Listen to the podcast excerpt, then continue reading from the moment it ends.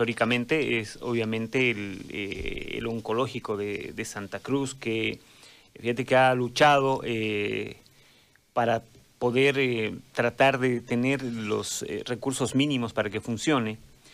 Y nos ha llamado la atención una denuncia de que se están llevando cosas, se están llevando el material, se están llevando el personal de este hospital que, insisto, ha luchado desde siempre para que tenga lo mínimo indispensable para funcionar y ahora están comenzando a sacarle desde insumos hasta personal.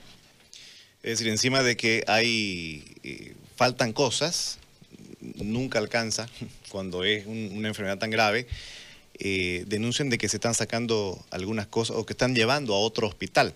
Estamos con la señora Roxana Velasco, que es representante de pacientes del oncológico, que nos quiere, nos quiere explicar esta situación. Señora Roxana, buenos días. ¿Cómo está? Muy buenos días. Muchas gracias por prestarnos su micrófono para que a través de este podamos dar a conocer a toda Santa Cruz y a toda Bolivia todos los problemas que estamos pasando los pacientes del hospital oncológico.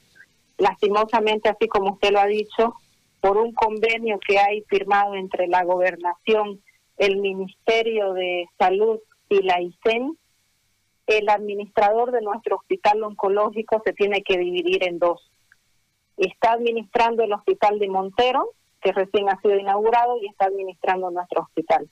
Lastimosamente esto eh, no es posible, ¿no? Porque no estaría rindiendo al 100% en ninguno de los dos hospitales. Él es una excelente persona, trata de hacer todo lo posible, pero esto tiene consecuencias.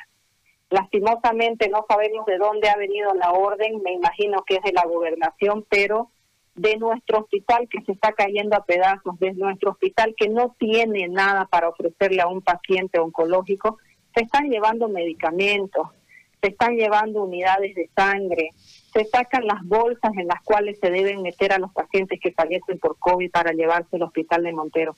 O sea, le están sacando a un hospital que hace más de un año está declarado en emergencia porque necesita y lastimosamente nuestras voces están embargadas porque por más que hacemos bloqueos, hacemos huelga de hambre, nuestras autoridades tienen el corazón tan duro que no nos prestan atención a lo que nosotros estamos pidiendo.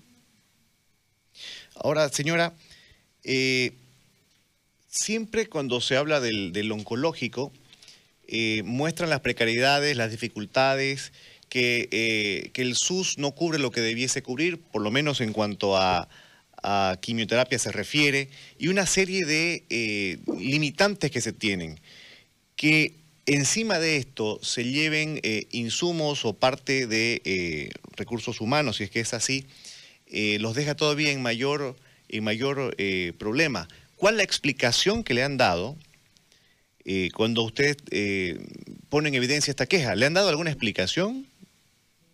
Sí, efectivamente, nosotros el día lunes presentamos una carta dirigida al director del hospital, que es el doctor Bejar, indicándole la preocupación que teníamos por la falta de coordinación entre administración y la dirección del hospital. Y grata ha sido nuestra sorpresa cuando el doctor nos habla de este convenio que le mencioné anteriormente, el cual nosotros desconocíamos.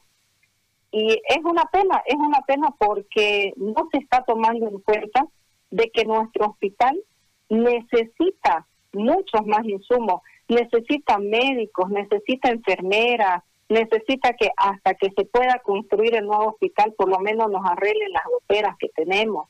Yo desearía, eh, señor Áñez, que usted pase por la sala solamente de quimioterapia. Cuando llueve, la paciente que entra de quimio en un brazo lleva su caja de medicamentos de quimioterapia que solo Dios sabe cómo lograron comprar, porque el SUS no nos los da, y en la otra mano mete un balde para la gotera que tiene al lado de la silla donde le tocó sentarse. ¿Pero acaso no han construido un domo al ladito del, del oncológico? Mire, ese es otro punto también muy interesante. Ese domo se construyó gracias a la movilización que se hizo entre las damas legionarias y los pacientes y muchas fundaciones que han colaborado y empresas. Y lo tenemos ahí porque la parte que le tocaba a la gobernación o al ministerio asumir, no lo van a hacer porque no tienen plata, la respuesta de siempre.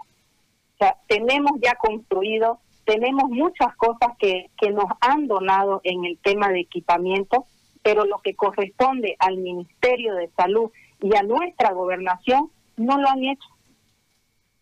Entonces no vamos a poder utilizar ese domo para poder llevar ahí a los pacientes COVID y poder abrir nuevamente la planta baja que fue cerrada para volverla un centro COVID y poder atender a los pacientes que tenemos, que en ese lugar se atendía solamente a pacientes paliativos. Usted nos dice de que llevan como un año declarados en, emergencia. ¿Nos puede contar los números del, hospital? ¿Cuántos pacientes eh, tiene? ¿Cuánto es la capacidad? ¿Y cuántos médicos para trabajar ahí? Nuestro hospital recibe al año alrededor de 6.000 pacientes de todo Bolivia para hacer todo tipo de, de tratamiento, consultas, quimioterapia, radio, braquiterapia, todo lo, todo lo que el hospital nos brinda. Son 6.000 pacientes. Contábamos con 120 médicos por el, el decreto que indicó la presidenta, donde los médicos de edades avanzadas o con enfermedades de base tenían que ser replegados, nuestro hospital perdió el 40% del personal. Este decreto de la pandemia, ¿no? es una pena realmente. El decreto de la pandemia, ¿no? Exactamente, por ese, por ese decreto. Entonces, el 40% de nuestros médicos, de nuestras enfermeras han tenido que apartarse por este tema, complicando aún más el tema de la atención de pacientes. Ahorita hemos perdido una oncóloga por un problema de una persona de recursos humanos al escribir mal el nombre y el apellido de esta y cuatro médicos más, llevan casi cinco meses sin, recibir su salario. Esta doctora oncóloga ha tenido que presentar su renuncia, irse a trabajar a otro lado porque ya no podía sostenerse económicamente. O sea, aparte de que no tenemos médicos, aparte de que sufrimos el tener que hacer colas enormes y, esperar tanto tiempo para que nuestros oncólogos nos puedan atender, el perder todavía a esta doctora y el perder cuatro médicos más, realmente es una pena para nuestro hospital. Ahora, eh, este problema es a nivel eh, nacional. Eh, sabemos que, por ejemplo, en Tarija eh, se han quedado sin oncólogos porque están enfermos. ¿Cuál es la situación en realidad en el país respecto a esto? Sabemos que también han tenido una reunión a nivel nacional ustedes. Sí, precisamente anoche las directivas de los nueve departamentos nos hemos juntado y Tarija se ha declarado en emergencia, ha pedido el apoyo de los otros ocho departamentos, ya que los tres únicos oncólogos que ellos tienen han sido contagiados con COVID, no están atendiendo, no tienen médicos que puedan colocarle las quimioterapias a sus pacientes, no tienen médicos que puedan iniciar o continuar con el tratamiento para los pacientes en el área adulta solamente cuentan con un pediatra que no está capacitado para atender adultos. El hospital oncológico que se construyó en Tarija, ahí está, eh, solamente las paredes, porque el ministerio no ha entregado ítem, no ha hecho la apertura de este hospital que realmente es necesario para Tarija. Hay pacientes que no pueden venir hasta Santa Cruz para hacer sus tratamientos porque no cuentan con el dinero para transporte ya que lo que se nos ofreció en aquel momento de que los pasajes por avión para los pacientes con cáncer iban a ser gratuitas, quedó en eso en palabras, puras mentiras. Lastimosamente no hay quien nos pueda colaborar. En Tarija están, están falleciendo entre tres y cinco pacientes por día. Es, crítico lo que usted nos está contando. Eh, respecto a recursos humanos, únicamente el, ¿El director del hospital, señora, eh, cumple la doble función o hay más parte del personal médico que también es eh, llevado a Montero? Es la parte, todo es la parte administrativa la que está cumpliendo doble función entre Santa Cruz y Montero. Nuestro director del hospital él ha dejado bien en claro de que apenas tenemos médicos para cubrir a los pacientes que están en Santa Cruz, entonces sería imposible el, atender el otro hospital. A mí lo que me preocupa, señores, es lo siguiente. Se sacan cosas de nuestro hospital oncológico con la indicando de que en el hospital de Montero hay un espacio para oncología. Yo quisiera que me digan dónde hay un acelerador lineal en Montero para que se puedan llevar nuestros insumos, donde hay un oncólogo en Montero para que puedan atender pacientes oncológicos y por eso se estén llevando los medicamentos. Ahora, si la gobernación ha indicado y el Ministerio de Salud también ha indicado de que hay un presupuesto de 13 millones de bolivianos para este hospital, ¿por qué no sacan de esa plata para comprarse sus cosas? ¿Por qué nos tienen que quitar a nosotros cuando no tenemos? Yo personalmente he visto las cajas de medicamentos salir de nuestro hospital y me llamó la atención y le pregunto a la eh, doctora encargada de farmacia, ¿qué está pasando? Y me indica, se están sacando medicamentos para llevar al hospital de Montero. Bien. Lastimosamente ella es una funcionaria y tiene que cumplir con la orden que le llega de más arriba. Sí.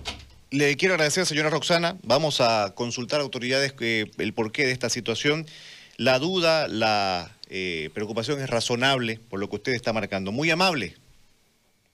Muy agradecida con ustedes, eh, que Dios los bendiga y gracias por el programa que tienen donde permiten que personas como nosotros que tenemos las voces embargadas seamos escuchados.